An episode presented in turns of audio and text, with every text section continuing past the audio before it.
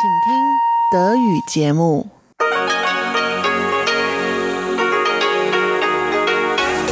Hier ist Radio Taiwan International. Herzlich willkommen zum halbstündigen deutschsprachigen Programm von Radio Taiwan International an diesem Sonntag, den 13. Oktober. Am Mikrofon begrüßt Sie Karina Rother und Folgendes haben wir heute für Sie im Programm. Im Wochenendmagazin ist Robert Stier im Gespräch mit Dr. Alexander Kunz, der an der Nationalen Taiwan-Universität zu Mikroplastik forscht. Danach geht es weiter mit dem Kaleidoskop und da informieren Sie Chobi Hui und Sebastian Hambach heute über das Thema junge Taiwaner im Ausland. Denn laut einer kürzlich erschienenen Studie haben knapp 11 Prozent aller Taiwaner eine Zeit lang im Ausland studiert oder gelebt. Mehr dazu nach dem Wochenendmagazin. Hallo und herzlich willkommen beim Wochenendmagazin und wieder herzlich willkommen hier im Studio zurück, Herr Alexander Kunz. Hallo. Hallo. Könnten Sie sich und Ihre Forschung noch einmal vorstellen? Ich bin Alexander Kunz und ich arbeite an der National Taiwan University im Department of Geosciences und ich beschäftige mich mit der Mikroplastikverschmutzung in Taiwan. Seit einigen Jahren untersuchen wir die Verschmutzung an den Stränden und haben jetzt ein neues Projekt abgeschlossen, an dem wir auch die Verschmutzung in den Flüssen in Taipei untersucht haben. Und ein weiteres Projekt, das war dann zusammen mit der Sun Yat-sen Universität in Kaohsiung, haben wir Salzproben aus Taiwan untersucht. Könnten Sie uns äh, mehr zu Ihren Forschungen äh, zur Mikroplastikverschmutzung hier in den Seen und Flüssen erzählen? Ja, wir haben also die Flüsse hier in Taipei, die vier Hauptflüsse, also Tamsui River, Dahan River, Geelong River und Xinjiang River untersucht. Wir haben also Proben genommen über einen längeren Zeitraum, letztes Jahr von Oktober bis Dezember und haben alle zwei Wochen also Proben aus den Flüssen genommen, haben dann das Flusswasser gefiltert und auf Mikroplastik untersucht. Und wir haben in allen Flüssen Mikroplastik gefunden, also auch über die gesamte Zeit. Und die Mengen, die variieren natürlich von welcher Fluss das ist. Der Xinjiang River hat am wenigsten gehabt, aber Danshui River oder Tamsui River hat am meisten. Wie kommt es dazu, zu den verschiedenen Verschmutzungsgraden? Ähm, wir wissen es noch nicht ganz genau, aber wir vermuten, dass das Plastik vom Land kommt, also von den, äh, zum Beispiel von Fabriken oder von Handwerksbetrieben, die Plastik verarbeiten. Da fallen auch kleine Partikel an, die werden dann zum Beispiel durch das Regenwasser oder Schmutzwasser können die in die Flüsse reingespült werden. Und es gibt einfach mehr Industrie entlang des Geelong Rivers oder des Danshui Rivers. Äh, Xinjiang River hat weniger Industrie, deswegen vermuten wir eben, dass halt da weniger Plastik drin ist. Äh, wie schwer ist die Verschmutzung der Flüsse im internationalen Vergleich? Im internationalen Vergleich, so ganz grob würde ich sagen, ist es vergleichbar mit dem, was man auch in Europa gefunden hat. Also es ist nicht äh, übermäßig viel, aber eben auch nicht weniger. Mhm. Und ähm, ja, und die Mengen, die wir gefunden haben, die variieren zwischen ähm, ja, wenigen Partikeln wie zwei bis drei Partikel pro Kubikmeter oder das kann hochgehen bis über 80 Partikel pro Kubikmeter Flusswasser. Ähm, das klingt jetzt erstmal nicht wirklich viel, weil das sind 1000 Liter, also zwei Partikel auf 1000 Liter Wasser. Aber wenn man das hochrechnet auf den gesamten Fluss, dann geht ja viel, viel mehr Wasser durch und auch das über ein Jahr betrachtet, dann sind das schon einige Tonnen an Mikroplastik, die da durchfließen. Wie schwer oder wie ernst wird das äh, Problem Mikroplastik hier in Taiwan genommen? Äh, mittlerweile wird es schon ernst genommen, äh, da man es ja inzwischen auch überall findet. Also nicht nur in den Flüssen oder an Stränden. Wie gesagt, wir haben auch Speisesalz gefunden. Und ähm, also das Thema wird jetzt mehr und mehr aktuell hier. Wird von der Regierungsseite da auch etwas getan? Gegen Mikroplastik so direkt nicht, aber gegen Plastikverschmutzung schon. Es gibt ja jetzt dieses Plastikverbot. Die, äh, Plastiktrinkhalme sind verboten, Einwegtüten zum Teil verboten. Also die Regierung unternimmt schon einige Schritte. Äh, aber es ist noch nicht wirklich viel und auch nicht weitreichend. Was könnte man mehr dagegen tun?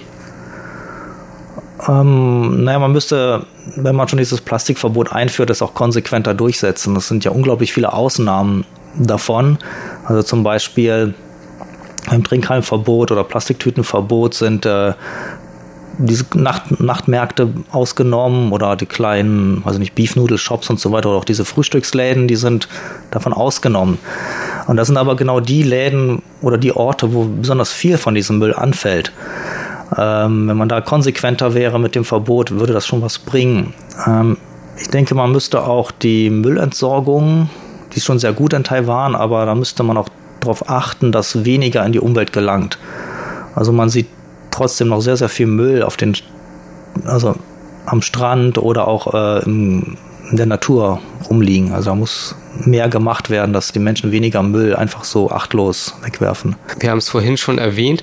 Es gibt auch ein anderes äh, Experiment, Mikroplastik in Speisesalz. Wie ist es zu diesem Projekt gekommen? Ähm, das war ursprünglich eine Masterstudentin, die hatte die Idee gehabt.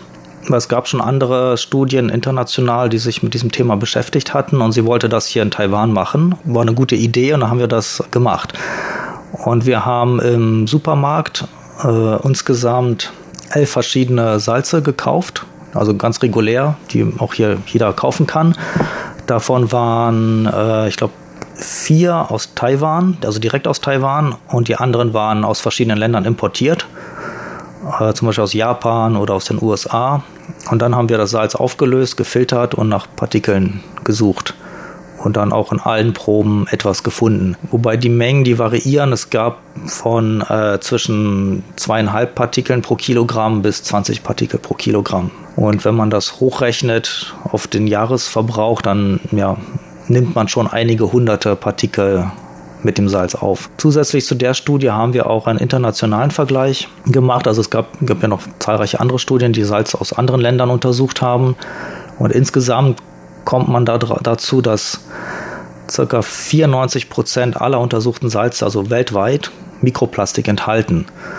Also das, die Verschmutzung vom Plastik, äh, vom Salz mit Plastik ist ziemlich weitreichend. Äh, scheint dieses Problem ja bekannt zu sein. Warum tun die Firmen dagegen nichts? Ich nehme mal an, man hat das vorher gar nicht so richtig berücksichtigt. Ähm, diese Studien sind relativ jung, die sind erst ein paar, vor ein paar Jahren gemacht worden. Es kann sein, dass Firmen vorher überhaupt nicht drüber nachgedacht haben, dass da Plastik drin sein könnte. Äh, jetzt mit den neuen Studien, denke ich, würden sie vielleicht etwas unternehmen. Wo kommen die Plastikpartikel in diesem Salz her? Ähm, also wir haben Meersalz und Steinsalz untersucht und im Meersalz kommen die wie der Name schon sagt, höchstwahrscheinlich aus dem Meer. Das Mikroplastik ist ja im Meer, das ist schon lange bekannt. Und durch die Salzproduktion aus dem Meerwasser, wo es Salz, das Wasser verdunstet wird, dann kommen auch die Partikel in das Salz hinein. Zu unserer Überraschung haben wir auch im Steinsalz Plastikpartikel gefunden und das Steinsalz ist zu einer Zeit entstanden, da gab es kein Plastik, keine Menschen. Also es sollte eigentlich sauber sein. Deswegen vermuten wir, dass neben dem Meerwasser, wo die Plastikpartikel drin sind. Eine andere Herkunft könnte auch einfach die Produktion oder Verpackung sein, dass also durch während der Produktion oder während der Verpackung Plastikpartikel irgendwie entstehen und dann Salz hineinkommen. Wenn wir noch einmal das Mikroplastik in den Seen hier kommen. Wie wirken sich Naturereignisse wie jetzt zum Beispiel Taifune auf den Plastikgehalt in den Seen aus? Äh, da haben wir gesehen, dass während des, äh, wenn die Niederschläge höher sind, also wenn es Starkregen gibt, dass der Anteil an Mikroplastik im Flusswasser steigt. Ähm, deswegen vermuten wir auch, dass es vom Land kommt, weil das, klar, durch den Regen wird das Wasser, Regenwasser wird hier durch diese Regenwasserkanäle direkt in die Flüsse gespült und dabei nimmt es wahrscheinlich viel Müll mit, was auf der Straße liegt oder woanders im Park liegt und spült das alles in die Flüsse rein. Die Regenwasserkanäle sind ja nicht mit einer Kläranlage hier verbunden. Das geht direkt ins Flusswasser und deswegen nimmt der Anteil an Plastik da auch zu.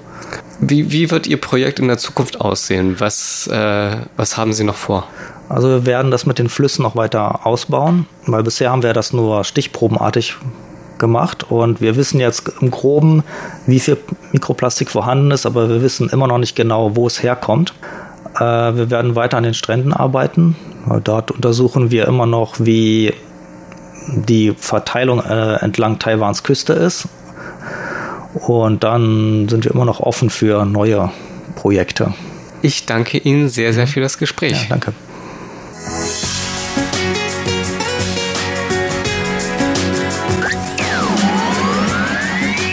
Radio Taiwan, international aus Taipei.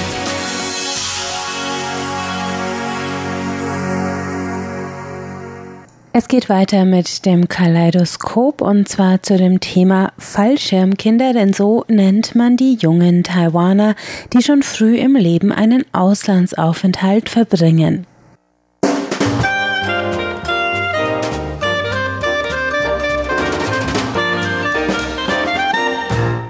Herzlich willkommen, liebe Hörerinnen und Hörer, zu unserer Sendung Kaleidoskop. Am Mikrofon begrüßen Sie Sebastian Hambach und Chobi Hui.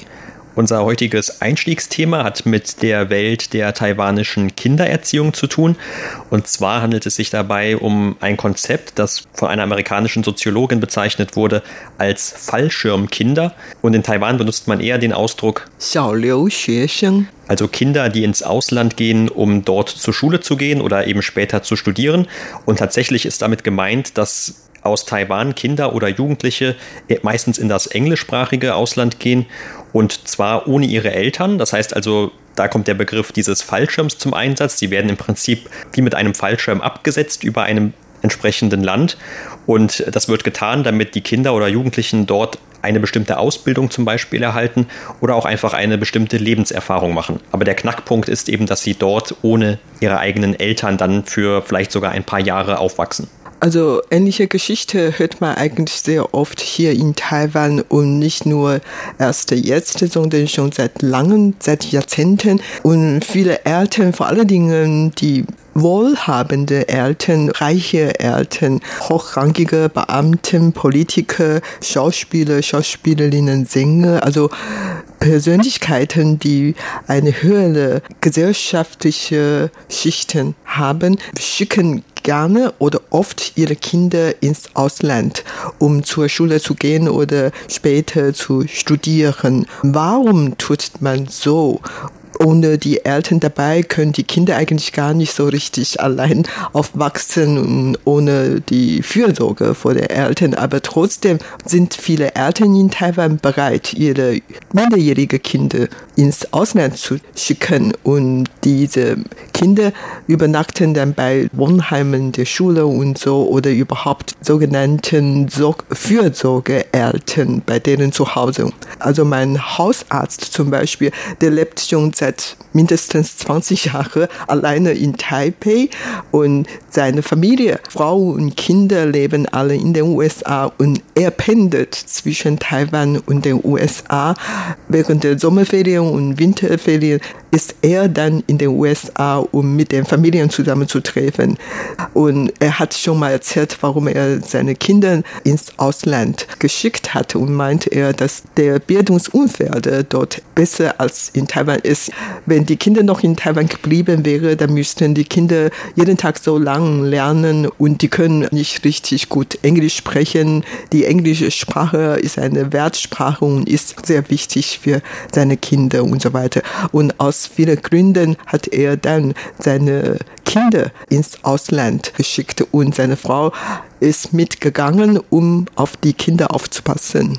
Ja, ich hatte auch vor einiger Zeit einmal einen Interviewpartner hier für eine Sendung bei RTI und sie hatte auch eine solche ähnliche Erfahrung gemacht. Also sie war eben eines dieser sogenannten Fallschirmkinder, auch wenn ich damals diesen Begriff selber noch gar nicht kannte. Aber ihre Geschichte war in etwa so, dass sie aus einem Elternhaus kam, das sich sehr für klassische Musik interessiert hat und die Eltern hatten eben diese Wunschvorstellung, dass ihre Tochter ins Ausland geht und zwar nach Europa, zumal vor allem Deutschland oder Österreich, um dort eben klassische Musik zu lernen, also das Spielen eines Instrumentes zu erlernen. Denn da hat man hier in Taiwan oft eigentlich noch so diese Vorstellung, dass es dort im Ausland und vor allem in Europa einfach die besseren Möglichkeiten gibt, aufgrund der Kultur und der Geschichte, weil eben die Musik ja auch aus dieser Region kommt vor allem. Deshalb wünschen sich dann die Interessierten, dass ihre Kinder oder sie selbst dann auch dorthin gehen zum Studium. Allerdings in ihrem Falle war das eben so, sie waren nicht erst zum Studium dort, sondern schon in sehr frühen Jahren, und zwar mit 13, nachdem sie zuerst in Taiwan eine Zeit lang gelernt hatte und hatte dann hier auch eine Lehrerin, die sich angeboten hatte, um diese Vormundschaft für sie zu übernehmen, wenn sie nach Österreich geht, um dort dann weiterzulernen. Und tatsächlich war das dann auch so, dass also mit 13 dieses Mädchen dann dorthin gegangen ist, nach Österreich und dort allerdings dann von dieser Lehrerin wohl sitzen gelassen wurde. Also das Ganze war auch eine etwas tragische Geschichte, zumindest am Anfang, denn diese Lehrerin hatte sich dann wohl mit dem Geld, das die Eltern des Mädchens ihr gegeben hatten, aus dem Staub gemacht und sie hatte sie auch dann nie wieder von ihr gehört oder sie gesehen. Aber sie war dann eben schon dort in Österreich und wurde wohl einfach nicht am Flughafen abgeholt. Also das muss eigentlich eine recht dramatische Szene gewesen sein, wie man sich ja nur vorstellen kann, wenn man im sehr jungem Alter in einem Land dann ist, wo man vielleicht auch gar nicht die Sprache richtig kann. Also sie hatte wohl eine Zeit lang schon Deutsch gelernt in dem Falle, aber eben noch nicht so gut, dass man sich dann dort auch mal so eben am Flughafen nach der Vormundschaft erkundigen kann oder wo dann die Person geblieben ist, die eigentlich auf jemanden aufpassen soll. Aber irgendwann hat das Ganze dann eben doch noch wieder geklappt und sie ist dann trotz all dem, also trotz dieses holprigen Starts, bei einer Gastfamilie in Österreich untergekommen und hat dann dort eben auch diese musikalische Ausbildung Ausbildung aufnehmen können und bis heute, soweit ich weiß, ist sie immer noch in Europa und ist dort auch mittlerweile dann eben bei verschiedenen Orchestern schon tätig gewesen. Aber das ist in etwa dann so eine dieser Geschichten von jungen Leuten, die dann ins Ausland gehen und dort natürlich auch einen sehr wichtigen Teil ihrer Jugendzeit oder ihrer Kindheit sogar verbringen. Und das wirkt sich natürlich dann auch auf die weitere Lebensplanung aus. Denn man liest dann immer wieder von diesen Geschichten auch, dass diese Kinder ein vielleicht etwas komplizierteres Verhältnis zu ihrer Heimat Taiwan haben, denn wenn man in einem so jungen Alter schon ins Ausland geht, dann identifiziert man sich natürlich ganz anders mit diesen unterschiedlichen Ländern, als man das tut, wenn man von vornherein nur in einem Land aufwächst. Und für manche ist es dann irgendwann ein Wunsch, dass sie auch wieder zurückkommen nach Taiwan. Und die Regierung in Taiwan wird sich natürlich auch immer sehr freuen, gerade bei Fällen, wo die Kinder oder die Studenten dann später im Ausland Expertenkenntnisse angesammelt haben zum Beispiel im technologischen Bereich heutzutage ist das natürlich sehr interessant, damit eben Taiwan auch diese Fachkräfte bekommt und dass diese Fachkräfte nicht langfristig von Taiwan aus gesehen, also ins Ausland abfließen und zu diesem sogenannten Brain Drain beitragen. Und auf der anderen Seite gibt es dann aber auch Leute, die vielleicht sich schon so sehr von Taiwan entfremdet haben, dass sie eigentlich gar nicht mehr sich vorstellen können, überhaupt lange zurückzukommen. Aber irgendwann werden natürlich auch die Eltern älter in Taiwan und dann steht das vielleicht doch irgendwie wieder zur Debatte, dass sie dann zurückkommen sollen, weil in Taiwan ist ja auch noch dieser Gedanke der Pietät gegenüber den Eltern sehr stark verbreitet und einfach, also die Eltern sozusagen alleine zu lassen, gerade wenn man vielleicht ein Einzelkind ist oder wenn die Geschwister jetzt auch nicht so die Möglichkeiten haben, auf die Eltern aufzupassen, das ist dann natürlich auch wieder für die persönlichen Lebensläufe ein mitunter sehr großes Problem. Also hier hat man wirklich aufgrund dieser Entwicklung und dieser frühen Trennung von Taiwan und der Trennung von den Eltern dann diese ganz unterschiedlichen Schicksale. Ich kann mir gut vorstellen, diese sogenannte falsche Kinder sich mit vielen Probleme auseinandersetzen sollten und zwar alleine und noch als die noch so jung war und das ist natürlich alles gar nicht so einfach und es ist genau nicht so einfach für die Eltern, weil die ihre Kinder ins Ausland gesetzt oder geschickt hatten. Wenn die Mutter dabei bleibt, dann ist der Vater alleine zu Hause und die Familie ist natürlich dann nicht richtig ganz normal und die können nicht jeden Tag miteinander essen gehen oder zu Hause essen oder miteinander unterhalten und so. Das gibt natürlich viele Probleme. Vor allen Dingen, wie du vorhin gesagt hast, die Kinder, ob sie sich mit dieser neuen Gesellschaft identifizieren oder dann mit Taiwan und jedes Land hat seine eigene Kultur. Um einfacher zu sagen, ob er mehr Englisch schreiben sollte oder Chinesisch schreiben sollte und so, ob die dann mit deren Eltern Chinesisch, Taiwanisch reden oder Englisch reden. Also es gibt dann viele Probleme. Aber warum schickt man denn überhaupt so gerne ihre minderjährige Kinder ins Ausland? Und man hört eigentlich solche Beispiele sehr oft in ganz Asien und nicht im Westen. Warum? Es hat natürlich auch seine Gründe. Also ich denke vor allen Dingen, weil alle Asiaten legen sehr viel Wert auf die Bildung und die Kinder sollen möglichst vieles lernen und hohen akademische Titel erworben. Und so, dann denkt man, wenn man schon ihre Kinder im jungen Alten schon ins Ausland schickt, dann kann man ja besser Englisch, man ist ja in dieser Umgebung, man kann besser lernen und später ein gutes Studium haben und dann später eine Karriere im Beruf sein. Insofern, das ist was Wichtiges für die ganze Familie und daher die ganze Familie können sich dann etwas offen. Zum Beispiel, man verkaufte seine Grundstücke, Häuser oder was auch immer, um das Geld zusammen, um das Kind finanziell zu unterstützen, mehrere Jahre im Ausland zu leben und so weiter. Ich denke, das ist ein Grund. Um andere Gründe sind natürlich ähm, Schulsystem in Asien etwas anders als in Europa.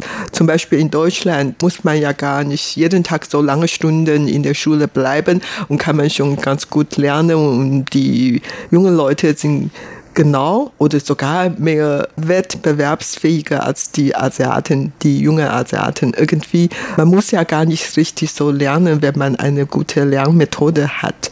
Und viele Asiaten glauben daran und das ist wohl auch ein Hauptgrund, warum man gern ihre Kinder ins Ausland schicken. Und für manche Asiaten ist das wahrscheinlich auch ein Statussymbol, wenn die sich es leisten können, ihre Kinder oder auch ihre Frau ins Ausland schicken. Also man ist dann damit besser eingesehen. Also man ist ja fähig, die ganze Familie ins Ausland zu schicken, obwohl das eigentlich komisch ist. Also die Familie ist nicht wirklich eine Familie, aber trotzdem viele Asiaten halten es für eine wichtige Statussymbol für diese ganze Gesellschaft. Ja, und das kann ich auch bestätigen an einem anekdotischen Beispiel. Also ein ehemaliger Professor von mir an einer taiwanischen Universität, der gehörte nämlich auch gerade zu diesen genannten Fällen von dir. Also er selbst hatte hier in Taiwan eine gute Stelle als ein Professor an einer renommierten Universität.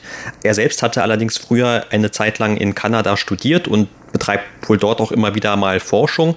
Und seine Familie, also ich glaube, er hatte ein oder zwei Kinder und seine Frau, die leben eben in Kanada, aber er arbeitet und lebt die ganze Zeit in Taipei und er fährt sie dann vielleicht einmal oder zweimal im Jahr besuchen. Also Kanada und Taiwan, das liegt natürlich auch eine schöne Strecke auseinander und man fliegt nicht mal eben für ein Wochenende dorthin. Insofern haben die sich also wahrscheinlich auch nicht allzu oft gesehen. Aber immer so im Gespräch, wenn wir über privatere Dinge gesprochen haben, dann konnte man schon merken, dass er doch also sehr zufrieden war eigentlich mit dieser Situation. Er vermisst seine Familie vielleicht, aber es hat doch jetzt nicht irgendwie für ihn so schlimm gewogen, dass er unbedingt also seine Stelle zum Beispiel hier in Taiwan aufgeben wollte, wenn er dafür dann keine im Ausland, in Kanada in diesem Falle, bekommt. Das ist also diese eine Situation, die man oft hat. Eine andere Situation ist, die noch etwas weiter zurückgeht, dass ja Eltern versuchen, hier in Taiwan nach zum Beispiel vor allem in die USA einzureisen und dort ihre Kinder zur Welt zu bringen. Zum Beispiel während sie dort zum Studium sind oder vielleicht natürlich im Idealfalle eine Green Card haben und eine Arbeitsstelle dort haben, für eine Zeit lang zumindest. Denn das hat den Vorteil in ihren Augen, dass die Kinder, die dort geboren werden, automatisch US-Staatsbürger sind. Und auch da kenne ich Beispiele aus meinem privaten Umfeld, wo das tatsächlich so vorgefallen ist. Und der Grund war ganz genau, wie du auch eben schon gesagt hattest, also man hofft einfach, dass das Türen öffnet für die Kinder Kinder, dass sie vielleicht eben nicht in Taiwan unbedingt studieren müssen und hier in einem sehr wettbewerbs- oder konkurrenzintensiven Umfeld aufwachsen, was das Studium angeht, sondern dass sie auch die Möglichkeit haben, vielleicht sogar auf eine US-Universität oder schon US-Highschool zu gehen und dann dort eine Ausbildung zu genießen, die vielleicht gar nicht unbedingt besser ist, aber die auf jeden Fall auch in Taiwan als besser anerkannt wird oft. Ja, man sagte oft in Taiwan, wenn ich nicht irgendwann mal Amerikaner wäre, dann könnte ich mindestens der Vater oder die Mutter eine Amerikaner sein. So, man freut sich darüber und irgendwie viele Taiwaner möchten eigentlich Amerikaner werden und zu Amerika gehören und ich habe eigentlich auch nicht dagegen. Ja, ich kenne sogar auch noch ein anderes Beispiel. Da haben sich sogar die, also heutzutage sind es schon Großeltern von diesen gerade genannten Kindern, die schon amerikanische Staatsbürger sind, aber die Eltern oder Großeltern werden natürlich dann nicht automatisch auch Staatsbürger. Und das war ein anderer Fall, wo also diese jetzt Großelterngeneration, die beiden haben jahrelang auch irgendwie in den USA investiert. Die ging es wohl auch finanziell ganz gut. Oder immer noch, weil sie früher schon Kontakte zur Regierung hatten in Taiwan oder gute Regierungsstellen auch hatten ihr ganzes Leben lang. Und sie haben dann also immer so lange in den USA gelebt und sich dort aufgehalten, schon nach ihrer Pensionierung wohlgemerkt, dass sie dann irgendwann nur noch einen Test, diesen Staatsbürgertest in den USA machen mussten und dann tatsächlich auch US-Staatsbürger geworden sind, also auch in einem hohen Alter. Das war einfach ein lebenslanger Traum von ihnen. Und das Ganze ist etwas bizarr insofern, als dass das Erste, was sie dann gemacht haben, als sie diesen Pass hatten aus den USA, dass sie direkt wieder nach Taiwan zurückgekommen sind. Also sie hatten überhaupt nie vor, in den USA zu leben. Sie wollten einfach nur diesen, diese Staatsbürgerschaft haben als ein Statussymbol vielleicht auch nicht nur als Statussymbol, sondern überhaupt man hat dann eine Garantie, falls sich was passiert hier in Taiwan. Also meine, viele meiner Freunde, Bekannten, also die irgendwie doch immer eine Angst haben, falls die Kommunisten doch Taiwan eingreifen würde, was passiert. Also viele Freunde von mir, deren Familien waren 1949 mit der Chiang Kai-shek-Regierung nach Taiwan gekommen und die hatten in Taiwan sowieso keine Familie, keine lange Wurzel obwohl jetzt 70 Jahre später fühlen sich viele nicht wirklich ganz sicher hier und die haben immer Angst und möchten natürlich dann gerne ihre Kinder möglich in die sicheren Länder schicken, unter anderem jetzt den USA, Kanada oder Australien, und damit die dann dort Wurzeln schlagen können. Und wie gesagt, eine Sicherungsgarantie möchten sie haben. Und so nicht nur die haben dieses Gefühl, sondern auch ihre Kinder möchten dann Taiwan verlassen. Die wollen nicht noch einmal den Krieg erleben. Und daher sind viele in die Ausland gegangen. Aber es gibt natürlich auch manche Leute, vor allen Dingen, wie ich vorhin genannt habe, viele Künstler, also Schauspieler, Sänger und so weiter. Und ihre Kinder werden in taiwanischer Schule vielleicht ein bisschen strenger beobachtet, ob die den besten Ergebnisse darbieten können. Wenn nicht, dann werden die ausgelacht oder so. Dann schicken sie auch ganz gerne ihre Kinder ins Ausland. Ja, und du hast ja auch gerade, finde ich, noch einen sehr wichtigen Punkt angesprochen, der mit Taiwans diplomatischer Situation zu tun hat. Wenn man sich auch unsere Schlagzeilensendungen zum Beispiel anhört, dann hört man ja immer wieder von Beispielen, wo wieder ein Land die Beziehungen zu Taiwan abgebrochen hat oder andere Länder, zu denen Taiwan vielleicht ganz gute inoffizielle Beziehungen hat, wie die USA oder auch Deutschland. Die sind dann eben nur inoffiziell und immerhin können die Taiwaner dort also ganz normal hinreisen mit ihren Reisepässen oder sie können auch dort meistens studieren oder vielleicht sogar dann auch eine Arbeit finden. Das ist normalerweise kein Problem. Aber wenn man als Taiwaner in Taiwan aufwächst, dann merkt man vielleicht doch irgendwie ständig diesen Druck, den China auf Taiwan ausübt. Und man hat dann vielleicht auch schon mal den Wunsch, zumindest eben diese Option zu haben, irgendwann ins Ausland zu gehen. Allerdings hat das vielleicht auch einfach damit zu tun, dass Taiwan ja eine Insel ist und wenn man also diese Insel verlässt, abgesehen von ein paar kleineren anderen Inseln, die auch noch zu Taiwan gehören, dann ist das eigentlich schon gleichbedeutend mit ins Ausland zu gehen. Und die Insel zu verlassen ist ja eigentlich auch gar nicht so einfach. Also man muss ja normalerweise zumindest mit dem Schiff fahren. Aber wenn man mit dem Schiff fährt, dann kommt man auch nicht in so viele andere Länder so einfach rein. Und man muss also zumindest mit dem Flugzeug fliegen. Das machen die meisten, die in Urlaub fliegen. Aber das ist dann automatisch auch in eine etwas größere Reise. Selbst heute, wo die Flughäfen so zahlreich sind und auch diese Billigfluglinien es gibt, aber trotzdem ist irgendwie eine Reise für viele Taiwaner, auch vielleicht, weil man hier nicht so viele freie Tage hat, eine etwas größere Angelegenheit, die lange geplant werden muss, für die gespart werden muss. Wir haben ja auch schon oft gesprochen, dass die Gehälter in Taiwan nicht sehr hoch sind. Also alles in allem ist einfach eine Auslandsreise oder ein Auslandsaufenthalt für viele Taiwaner immer so ein bisschen auch noch ein großer Wunschtraum. Und natürlich, wenn man die Gelegenheit hat, dass man längere Zeit im Ausland verbringen kann, zum Beispiel um dort zu studieren oder dann sogar eine Arbeit zu finden. Das ist natürlich für viele dann nicht unbedingt ein Statussymbol, aber einfach auch ein Traum, den sich viele gerne erfüllen möchten.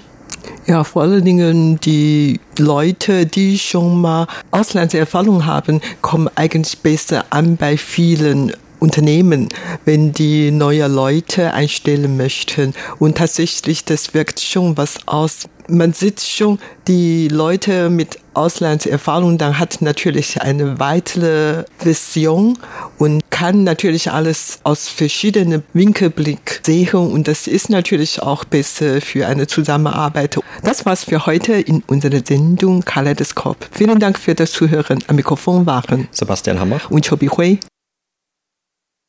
Sie hörten das Kaleidoskop und damit sind wir am Ende der heutigen deutschsprachigen Sendung von Radio Taiwan International. Das Gehörte finden Sie wie immer auch auf unserer Homepage unter www.de.rti.org.tv und damit verabschieden wir uns. Vielen Dank fürs Einschalten und bis zum nächsten Mal.